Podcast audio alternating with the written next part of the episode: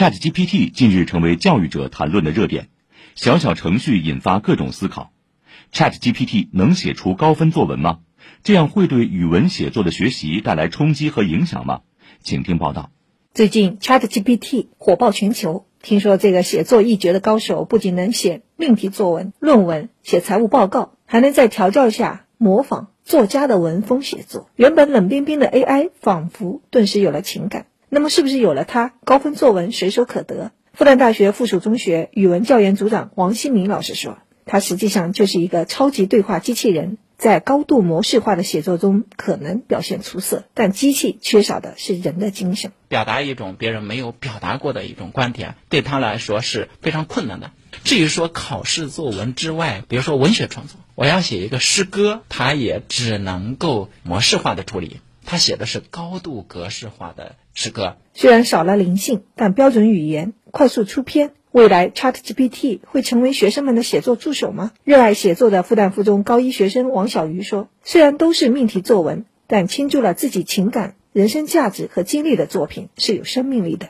写东西都是类似于有感而发的那样一种状态，但是我有很想写的东西，然后把它写下来，这件事情其实对我们来说是一件很开心的事情，然后也不会想着说我要为了一个高分，我就去用一个 AI 去写作。事实上。”借助工具高效学习的方式，此前就有，比如计算器让计算只需要动动手指，翻译笔让语言不再是障碍。那么，如果在考试写作中允许使用电脑，会受到学生的欢迎吗？王小鱼直摇头。如果说你可以带计算器，它不可能在计算上面为难你的。本来可能只是考察计算能力，更大程度的转变向你的思维能力的考察。如果大家都在用 ChatGPT，我的思维方式、我的想象力更加独有的那样一些品质的考察了，那这种考察的培养是更高阶也更困难的。批改作业小助手为写作打底稿，看似 ChatGPT 无所不能，但因材施教的当下。或许也会倒逼老师们在教学和作业创新设计上更下功夫。王新明说：“比如说，